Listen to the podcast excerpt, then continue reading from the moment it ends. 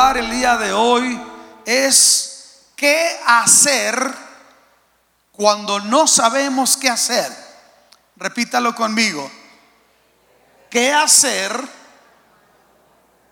cuando no sabemos qué hacer? Como lo diría el Chapulín Colorado, y ahora, ¿quién podrá ayudarme? Quiero que vea en su Biblia, segundo libro de Crónicas, capítulo 20, versículo número 12. Segundo libro de Crónicas, capítulo 20, el versículo número 12. Vamos a leer lo que Dios dice en ese pasaje. Cuando todos lo tengan, indíquenme un fuerte amén. Dice, es una oración que está haciendo el rey Josafat. Oh Dios nuestro, ¿no los juzgarás tú? Porque en nosotros no hay fuerza contra tan grande multitud que viene contra nosotros. No sabemos qué hacer y a ti volvemos nuestros ojos. En nosotros no hay fuerza contra tan grande multitud. Está reconociendo el rey Josafat. No hay fuerza. No sabemos qué hacer. Número dos. Porque enfrentamos a una grande multitud. No sabemos qué hacer. Dice, mas a ti volvemos nuestros ojos. ¿Qué hacer cuando no sabemos qué hacer? Creo que en la vida a veces nos tenemos que enfrentar con situaciones o con circunstancias donde no sabemos qué hacer. Cuando lo que está ocurriendo nos sobrepasa, nuestra capacidad de reacción a veces es limitada y parece como que a veces nos bloqueamos y no sabemos cómo enfrentar. Eh, un ejemplo es un diagnóstico, un diagnóstico médico. Yo hice enojar a un doctor porque me dijo que me iba a morir y yo me solté riendo. Y me dijo, ¿vienes tú solo? Le digo, no, viene mi esposa conmigo. Llámala. La metí y me dice, muy dramático, usted se puede morir. Y yo me río. Él se enojó, me dice, ¿por qué te ríes? Yo a lo mejor usted no sabe que me estoy riendo de nervios. Le digo, no se crea, pues soy un hombre de fe. ¿Cuál es el siguiente paso? Mire, si me muero, me voy con Cristo. Se acabó. ¿Verdad? Si me muero, se paga el edificio. El caso que yo estaba reaccionando de una manera donde a lo mejor a veces la gente de nervios se ríe o hace muchas cosas. Hay veces que no sabemos cómo hacer, cómo actuar ante ya sea un diagnóstico, una situación en la familia. Eh, incluso viene a mi mente cuando aquel 11 de septiembre del 2001, que el presidente George W. Bush estaba en la Florida en una escuela con niños. Y de repente, mientras el presidente está hablando a los niños, sube alguien y le da una noticia y le dice, un avión se acaba de estrellar con una de las ah, torres gemelas del World Trade Center. El rostro de él cambia y se queda viendo así. ¿Cuántos se acuerdan de ese video? Se queda el presidente así. Que a veces estás enfrentando una situación y luego te llega otra. Y más adelante, a los pocos minutos, sube de nuevo uno de sus asistentes y le dice, ya se acercó, ya se estrelló un segundo avión con otra de las torres gemelas y a la par otro avión se estrelló en el Pentágono y están derribando ahorita otra. ¿Qué hace él? No puede sembrar el pánico delante de los niños. Pero yo vi que el rostro del rey, del presidente Bush cambió dramáticamente. Dicen los que, los que conocen que de los últimos presidentes, el que tenía la menor capacidad de oratoria, que tal vez no tenía la habilidad de Reagan o de Obama para hablar o la determinación del presidente Trump, pero sin embargo Bush era el más manso de los últimos presidentes. En pocas palabras se creía que era el más calificado del punto de vista de temperamento y liderazgo para enfrentar una desgracia de ese tipo. Más sin embargo, el presidente Bush, que era calificado como el más indicado para enfrentar esa situación, porque tal vez el presidente actual hubiera dicho, mátenlos a todos, aprienten ahí todas las bombas nucleares. Ya ve que este es de pocas pulgas. Pero el presidente Bush se queda así, no sabe qué hacer. Sabe que la nación está bajo un ataque. Y el hombre más poderoso del mundo en su momento, con los mejores consejeros, más calificados en su momento, no sabe qué hacer. Y hay un discurso donde el mismo presidente George W. Bush llora. Llora porque nos deja ver algo que yo encuentro en el trasfondo de esta escritura. Imaginémonos la corte del rey Josafat. Y de repente viene uno de sus generales y entra en la corte y le dice, ¿sabes una cosa, excelentísimo rey? Se han reunido varios reinos. Los hijos de Moab, los del otro lado del río, se han reunido más de cuatro reinos, se han confederado y han venido a atacarnos sin previo aviso de guerra. Pregunta al rey, ¿podemos hacerle frente? No, no nos duplican, no nos triplican, nos cuadruplican. No tenemos la capacidad bélica para hacerle frente. No tenemos los suficientes carros, caballos, arcos, espadas, hombres de guerra. Estamos en desventaja. Oh rey, ¿cuál es la única salida? Una embajada de paz no quieren ellos hacer un acuerdo, ellos quieren acabar, la determinación de ellos es acabar con nosotros. Quiero imaginarme al rey Josafat, al igual que el presidente Bush, que se muda su rostro, cambia su imagen, porque hay cosas que nos van a cambiar de la noche a la mañana. Y cambia su imagen del presidente Bush, cambia la imagen, cambia eh, eh, el semblante del del rey Josafat.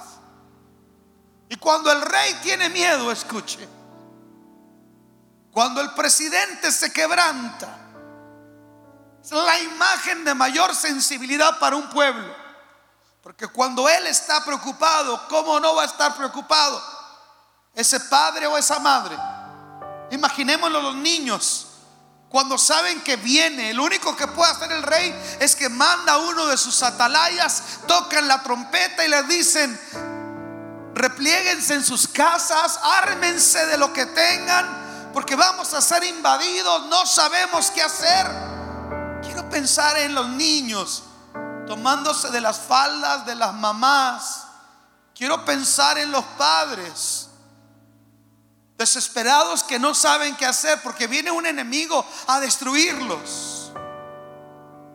Y el rey Josafat dice que convoca al pueblo para orar. Y lo que el rey Josafat hace con respecto a lo que tenemos que hacer es que el rey Josafat hace un análisis de la situación. Quiero que vea conmigo el versículo 10 de ese capítulo que leímos. El versículo 10 del capítulo 20 dice, ahora pues, he aquí los hijos de Amón y de Moab y de los montes y de los del monte de Seir, a cuya tierra no quisiste que pasase Israel cuando venía de la tierra de Egipto, sino que se apartase de ellos y no los destruyese. He aquí, ellos nos dan el pago viniendo a arrojarnos de la heredad que tú nos diste en posesión. Y vea la oración del rey Josafat. Oh, Dios nuestro. Dios nuestro. No los juzgarás tú. Número uno, son muchos los que vienen. No tienen motivos para hacer lo que están haciendo. Sin embargo, el rey le dice a Dios, oh Señor, tú eres el único que puede actuar en justicia ante tal circunstancia. No los juzgarás, tú, oh Dios. Primero que tenemos que hacer cuando no sabemos qué hacer es estar muy conscientes de lo que estamos enfrentando. Estamos aquí. Tenemos que estar muy conscientes de lo que estamos enfrentando. Escuche, muy consciente. Hay luchas que son de carácter legal, hay luchas que son de carácter de salud y hay luchas que son espirituales. Y el apóstol Pablo dice que no tenemos lucha contra carne y sangre, sino contra principados, contra potestades, contra huestes de maldad, contra gobernadores en los aires, en las regiones celestes. Hay una lucha que a veces tú tienes que enfrentar, que de repente no parece nada y de repente se viene con todo. Tienes que identificar que tú eres llamado a estar siempre con la guardia arriba y estar consciente que no te puedes relajar. No te equivoques porque vivimos en la economía más poderosa del mundo. No te equivoques porque has gozado de, de una holgura y de una comodidad. Todo puede cambiar de la noche a la mañana. ¿Sabe una cosa? Porque nosotros a veces hemos bajado la guardia y hemos creído que los buenos días, los buenos tiempos van a ser para siempre. Pero hoy estoy aquí para decirle, de repente usted va a tener que enfrentar un escenario inesperado, un escenario atípico. Y usted tiene que tener bien en cuenta, número uno, que cuando no sabe qué hacer, lo primero que tiene que hacer es identificar contra qué se está enfrentando. Yo te hago una pregunta, ¿contra qué te estás enfrentando? ¿A qué se enfrenta tu vida, tu familia, tu matrimonio? tu negocio. ¿A qué nos estamos enfrentando? Él dice algo. En nosotros no hay fuerza contra tan grande multitud. En otras palabras, no tengo la capacidad de enfrentar esto, es lo que está diciendo. Ha pasado que a veces siente que no tiene la capacidad. ¿Le ha pasado que a veces usted siente que le rebasa una situación y que no sabe qué hacer?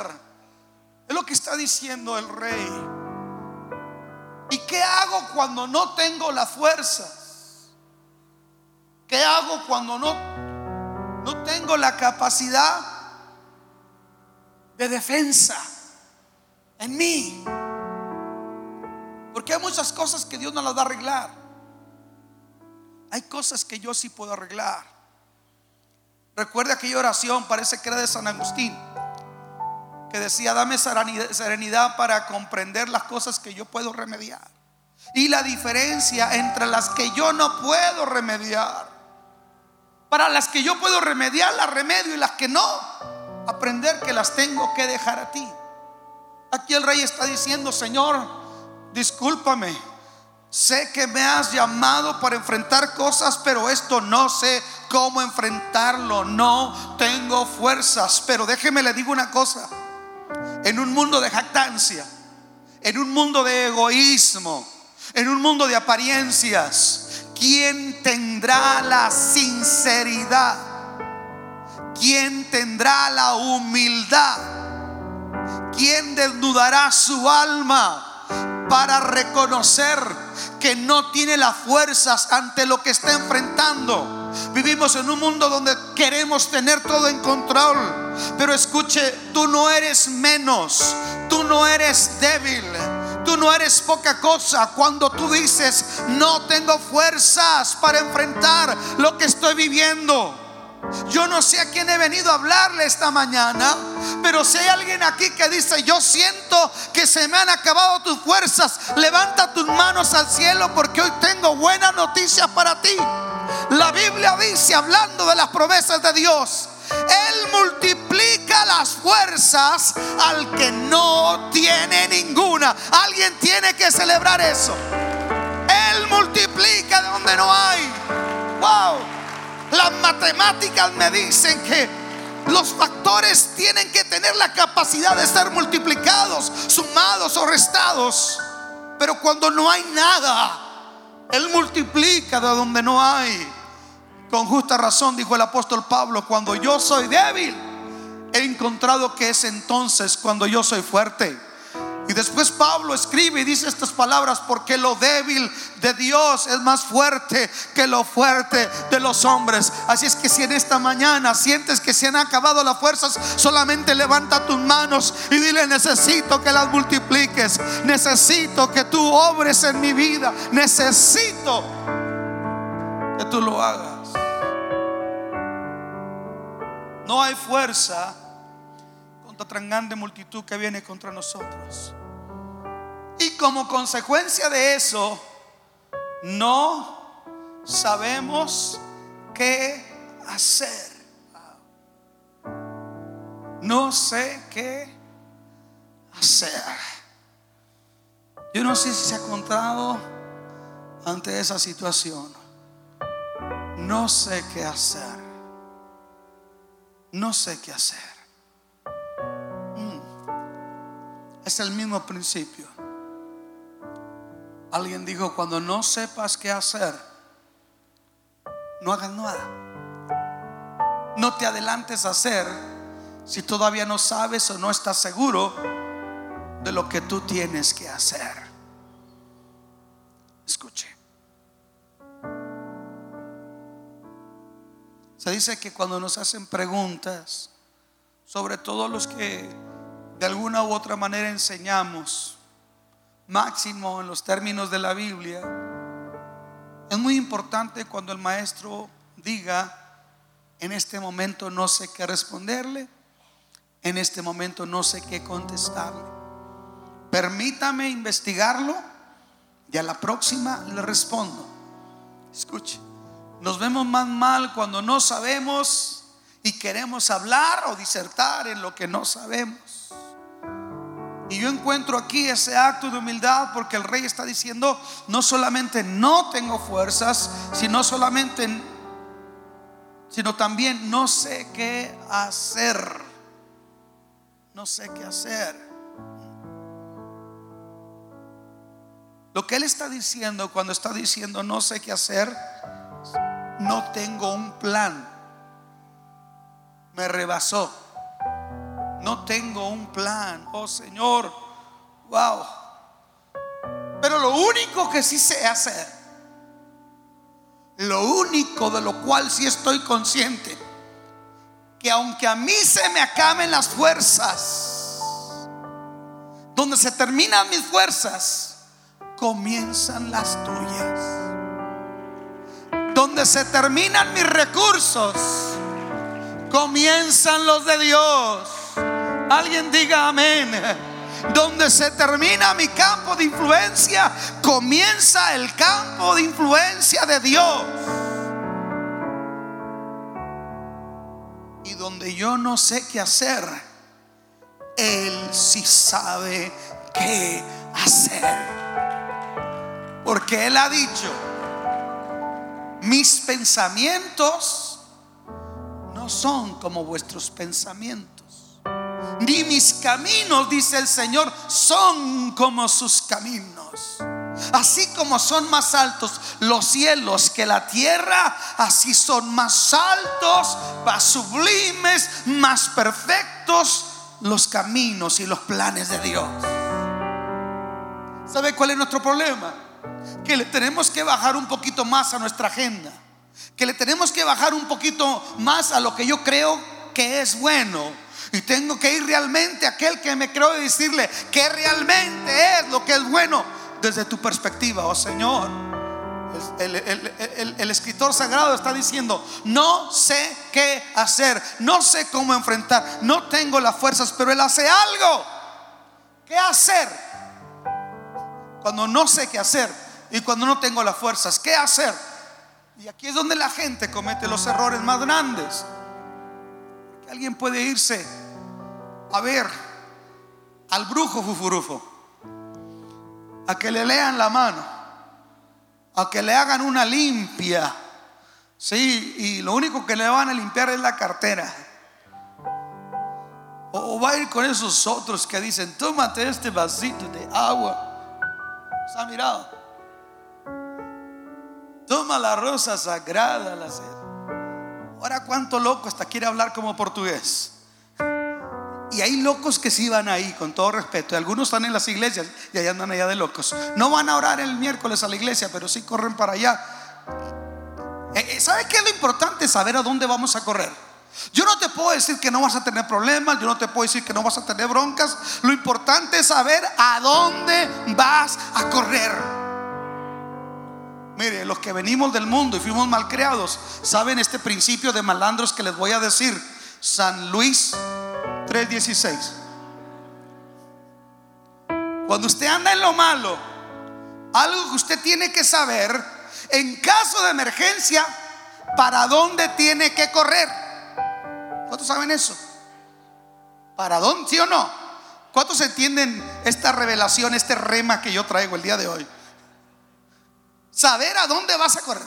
¿Sí o no? Bueno, Javier no entiende eso porque Javier fue un niño muy fresa, muy nice.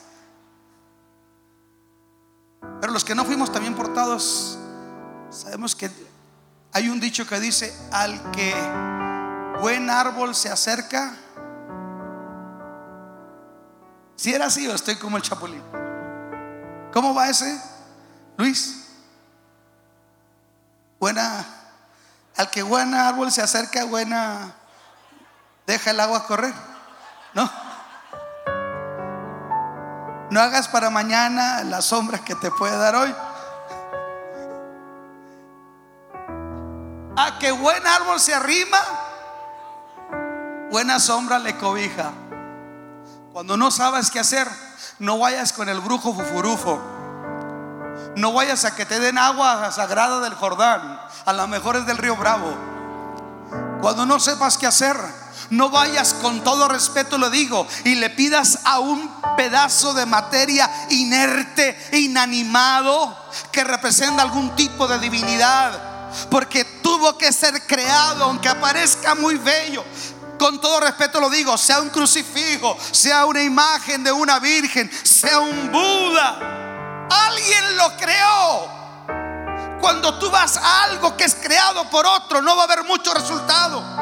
En el Salmo 115, cuando David habla de la experiencia del pueblo de Israel, que confiaban en un Dios que es espíritu y que no veían, pero a diferencia de los pueblos paganos que ponían su confianza en ídolos, David dijo, los dioses de ellos tienen ojos, mas no ven.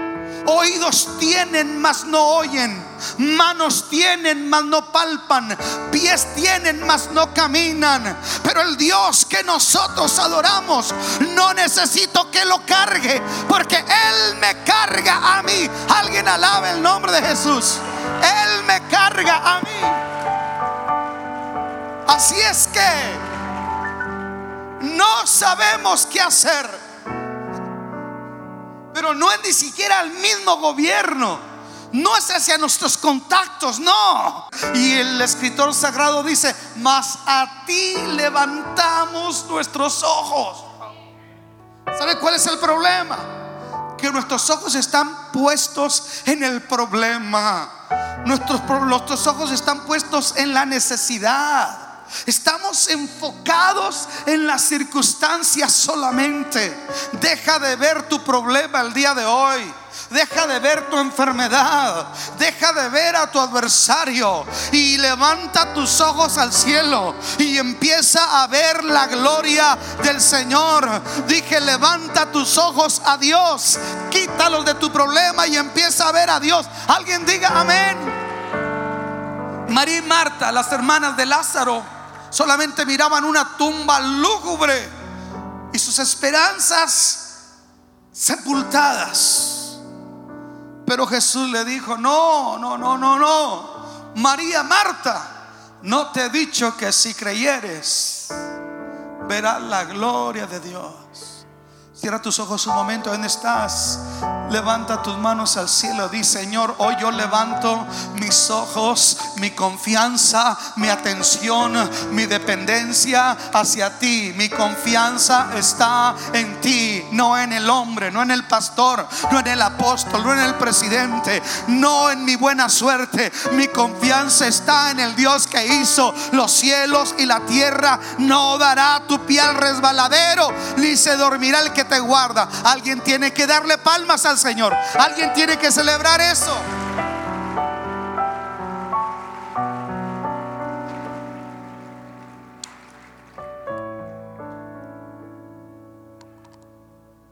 A ti levantamos nuestros ojos. Mm.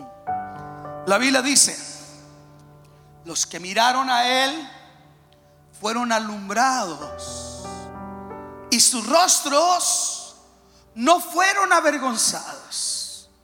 Los que miraron a Él fueron alumbrados. Hay gente que está en el problema, pero está en lo oscuro. En lo oscuro. En lo oscuro nadie te ve. En lo oscuro hay depresión. En lo oscuro hay tristeza, frustración. Pero cuando tú miras a Dios, sales de las tinieblas a la luz admirable de Cristo. Y entonces lo que estaba oculto se empieza a revelar. Los que miraron a Él fueron iluminados. Sus rostros no fueron avergonzados. Cuando tú te pones en la perspectiva correcta, entonces Dios va a hacer lo que Él puede hacer. Y yo quiero que encuentre algo que ocurre cuando nosotros tomamos esta actitud. Me encanta. Versículo 15. No temas, la guerra no es tuya. Escuche, cuando usted no sabe qué hacer y le rebasa, no tema, la guerra no es de usted. Versículo 15.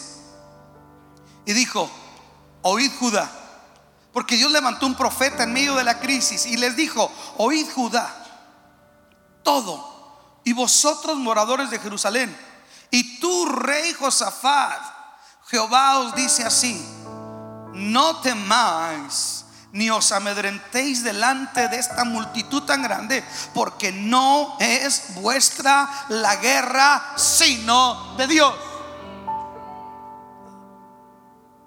No os amedrentéis. Si hay algo que no nos permite hacer nada es el temor.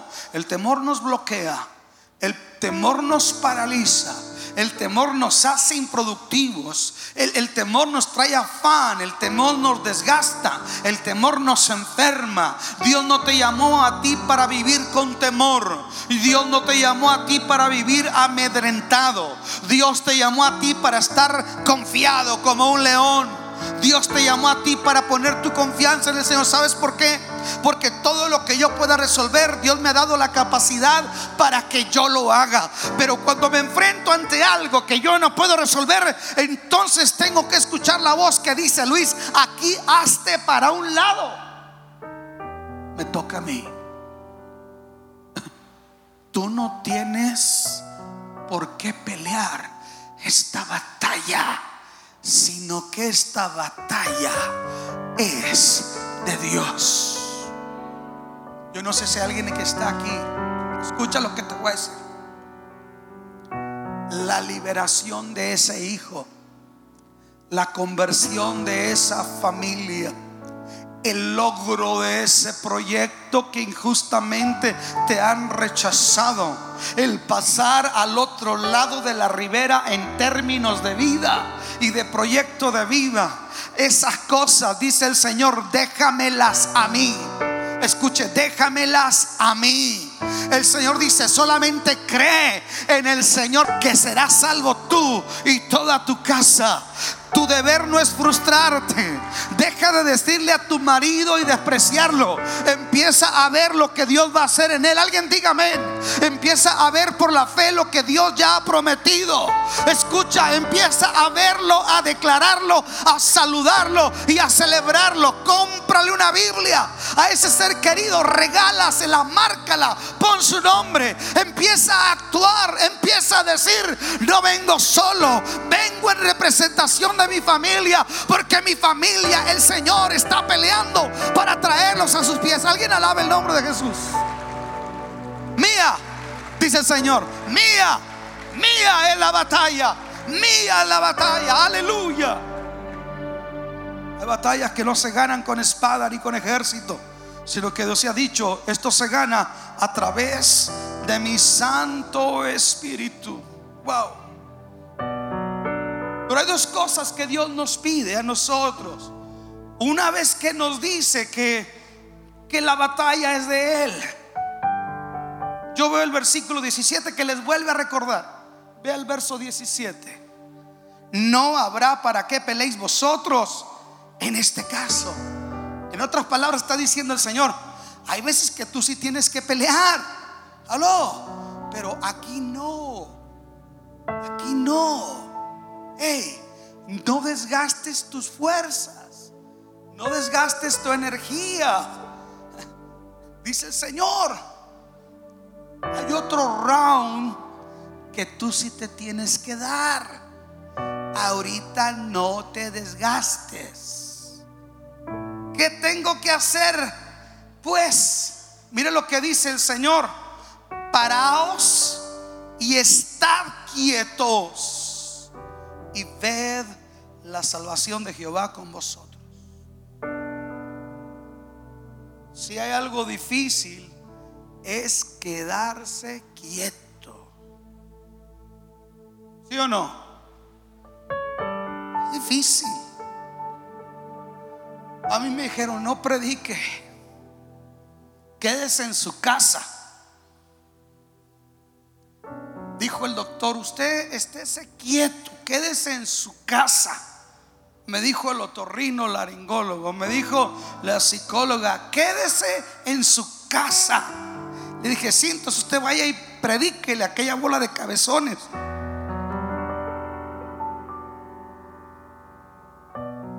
Para que se acomode la gorra con Dios y yo no tenga que estar preocupado. Me dijo una doctora, pastor, esto es un hombre de fe. Usted es un hombre de fe.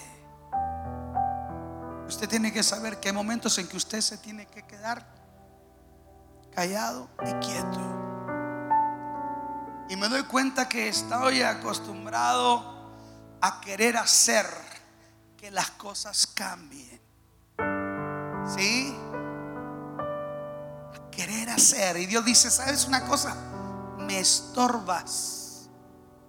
Lo que está diciendo. Si no ayudes, no estorbas. Y a veces Dios dice, hey, cállate, quédate quieto y mira lo que yo voy a hacer.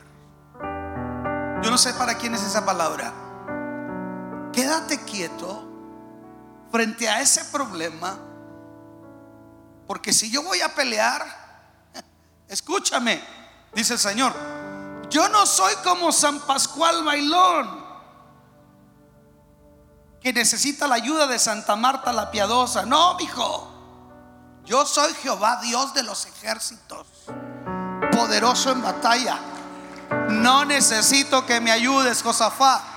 No me necesito que me ayudes, Luis. Es lo que Dios te está diciendo. No necesito que me ayudes. Solamente cree y quédate quieto. Y mira la salvación de Dios. Pero Dios sabe que quedarse quieto sin hacer nada, a veces nosotros batallamos. Solamente es algo que se ejercita, que, con el tiempo se logra dominar y hay gente que dice, eh, no voy a hacer nada. No, no voy a hacer nada. Lo voy a dejar en las manos del Señor y Él se va a ocupar. Yo voy a dormir, voy a comer como si nada. A veces uno puede llegar a eso pero no siempre está uno en el clímax de haber alcanzado esa actitud. Pero hay algo que sí podemos hacer. Y le voy a pedir a mis mariachis que se arranquen. El son de la negra en do menor, por favor. Corran, arránquense, hermanos. ¿Sabe qué les dice el Señor? ¿Sabe qué es lo que tenemos que hacer cuando no sabemos qué hacer?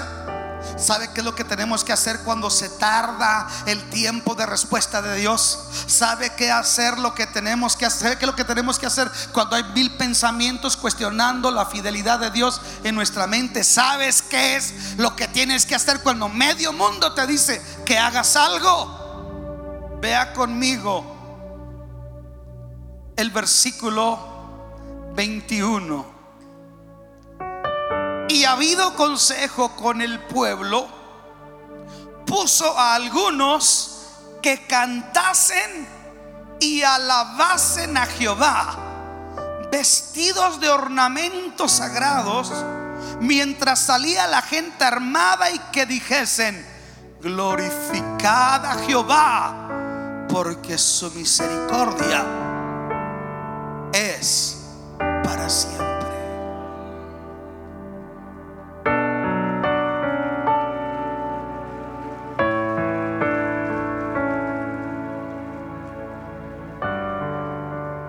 Nótese que no dice, demuda tu rostro, vete todo chancludo y demacrado a la iglesia y diles, no te fijes como vengo, lo bueno es que ya llegué. No, no dice, comparte tu tristemonio y vende un espíritu de autoconmiseración. No, ponte las mejores ropas Véalo, ahí lo dice, ahí lo dice. Ornamentos sagrados en la ropa. El diablo quiere verte deprimido, aguitado, triste, cabizbajo. ¿Sabes una cosa? Ponte tu mejor vestido, mujer. Ponte tu mejor perfume. Alguien diga amén Ponte las mejores joyas, aunque sean chinas de fantasía. Ponte guapa, tencha, suéltate el chongo. Alguien diga amén. Ponte tu mejor perfume, ponte tu mejor actitud. Párate frente al problema y empieza a decir, empieza a decir lo siguiente. Él fue bueno ayer. Él me ayudó eh, ayer. Él me va a ayudar hoy. Porque Él es bueno. Yo dije, Jehová es bueno. Párate frente al problema, frente al diablo. Dile, Dios es bueno. Para siempre. Escúchame bien, Satanás. Para siempre es su misericordia. Alguien dele palmas a Jesús. Yo no sé si hay alguien aquí que sabe alabar a Dios. Yo no sé si hay alguien aquí que conoce el poder de la alabanza. Yo no sé si alguien trajo sacrificio de alabanza a Dios. Alábalo, alábalo. No te quejes, bendícelo. Proclámalo.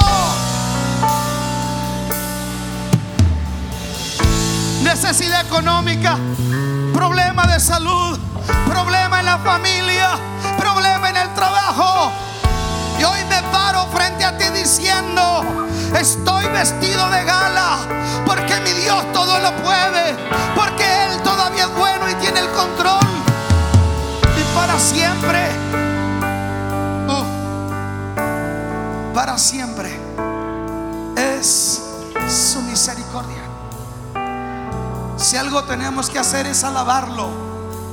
Si algo tenemos que hacer es bendecirlo. Si alguien tenemos que hacer es traer sacrificio de alabanza delante del Señor, creer en su bondad, porque tener a Dios es deleitarte. Yo dije tener a Dios es que deleitarte. No creo posible que haya más pasión a los colores de un partido o de un equipo. No, perdóneme. No puede haber más pasión en una persona, por una institución, que por un corazón que ha sido lavado en la sangre bendita de Jesús.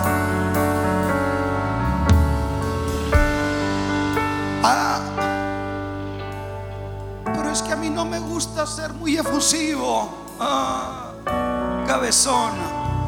Cuando Dios te dice, adórame, adórame, porque Él dijo, si tú no le adoras, Él va a levantar hijos de Abraham de las mismas piedras que le adoren, que le bendigan y que le glorifiquen. Pregunta racionalista. ¿Y qué gano con adorar? ¿Y qué ganas con hincarte? ¿Y qué ganas con ir a la iglesia? Déjame te digo lo que ocurre a través del poder de la alabanza. Versículo 22.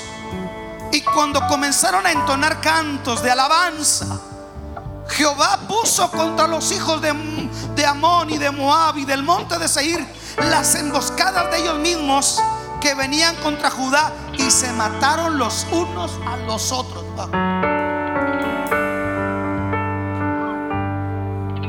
Si hay algo que es significativo, es adorar a Dios cuando no siento adorarlo. Ir a la iglesia cuando no siento ir a la iglesia. Martin Luther King dijo, si no sientes caminar, corre. Escuche. Si algo sabe el enemigo, es que cuando yo dejo el silencio y la queja y los cambio por alabanza en el reino de Él, en el problema, el Señor hará algo, pondrá emboscada, confundirá tu enemigo. El diablo está acostumbrado a oírnos murmurar, maldecir y renegar por las circunstancias. Eso es lo común. Por eso muchos cristianos viven una vida saqueada, sin gozo. Pero cuando tú y yo entendemos, alabado sea el Señor, que Él es digno que le adoremos y que le alabemos en toda circunstancia. El salmista dijo, bienaventurado el pueblo que sabe aclamarte, andará a la luz de tu rostro por siempre. Una aclamación es cuando usted reconoce algo un performance, una presentación, un artista, una poesía, una canción. Se dice que en Frankfurt, Alemania, el tenor Luciano Pavarotti, después de una magnífica presentación, la audiencia se puso de pie y trajo una aclamación, una ovación por 30 minutos. aclamación a Luciano Pavarotti. Hay una obra de un gran pintor, de un gran artista, de un gran cantante, de un gran escultor. Hay un gol maestro de un gran centro delantero. Aleluya. Hay una canasta de tres puntos. Hay un touchdown tan poderoso que está ocurriendo delante de ti lo ha hecho el mismo artista. Se llama Jesús. Levanta tus manos, dale palmas, aunque sea 30 segundos. Pero vamos, dale una aclamación. Vamos, vamos.